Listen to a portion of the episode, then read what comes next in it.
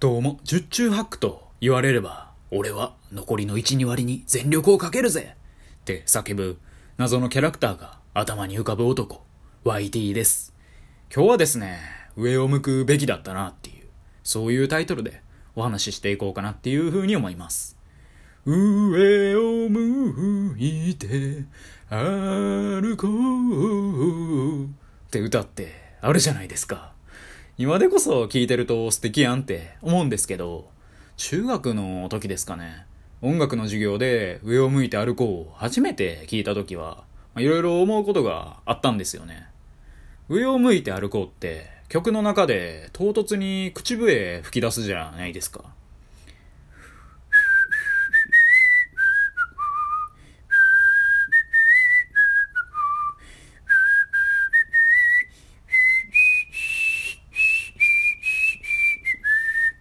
みたいな。それで、え、なんで口笛急に吹くん？とか。思い出す。春の日。思い出す。夏の日。思い出す。秋の日。いや、冬の日は？とか。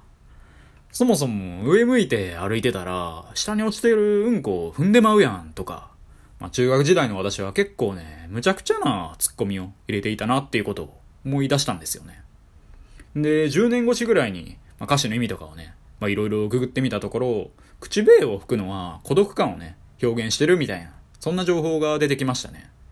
一人ぼっちの夜ってね、歌ってるぐらいなんで、まあ孤独な男性を描写してるっていうことで、まあそのね、男性の孤独感を表す演出として、をね、まあ吹いていたみたいなんですよね。で、冬の日がない理由っていうのは、まあ真偽のほどは定かではないんですけど、作詞を担当したね、A 六助氏が冬嫌いだったからっていう、まあ、そういう理由が出てきて、いや自由かって思ったんですけど、まあ、歌詞はね、その人の人生の経験からひねり出すもんやって考えたら、まあそういうもんなんかなって感じですよね。で、最後の、上を向いてたらうんこ踏むやんっていうことに関しては、ちょっとね、調べてもわからなかったですね。まあそもそもね、そんなイチャモンをつけるのが私ぐらいしかいないんでしょう。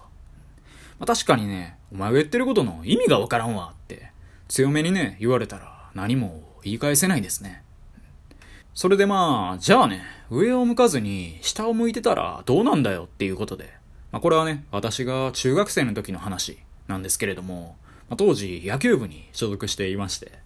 で、確か中2の夏だったと思うんですけど、まあその日はね、午前に軽めの練習をして、で、午後別の中学に行って練習試合するみたいな日だったんですよね。で、陸上部もね、なんかその日、我々が練習試合をしに行く、まあ、中学の陸上部と、まあ、合同練習するらしくて、まあ、なんか一緒に行くことになったんですよね。で、途中まで電車乗って、で、そっからね、歩きが30分ぐらいある、まあ、結構クソみたいな立地のところにある中学だったんですけど、まあ、野球部と陸上部でそれぞれね、まあ、ワイワイしながら行ってたんですよね。んで、私は陸上部の H 君と話しながら歩いていたんですけど、まあ、突然ね、ボタって何かが彼の頭に落ちてきたんですよね。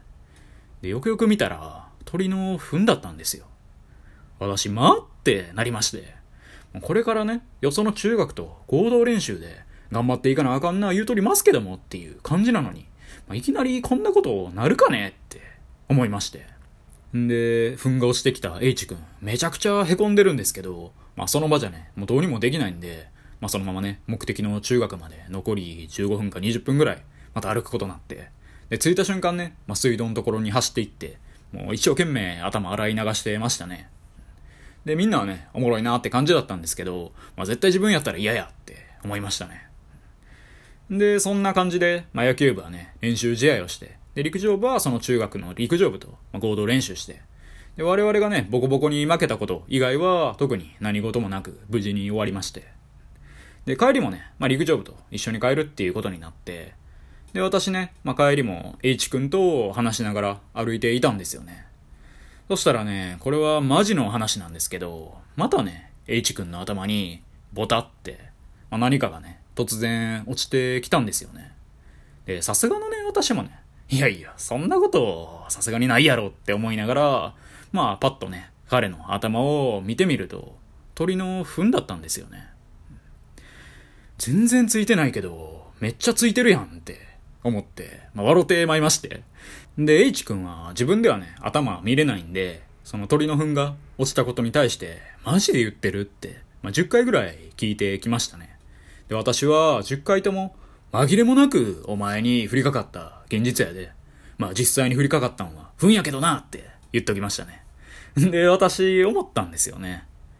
上を向いて歩いた方がいいなっていう、そんな話でした。まあ、とはいえね、上を向いて歩くっていうことは下からの脅威、つまり落ちているうんこを踏むリスクへの、まあ、ケアがね、できないんで、まあ、何かを得るには何かを失うっていうことなんだなって思いましたね。はい。以上、YD でした。今日も聞いてくださり、どうもありがとうございました。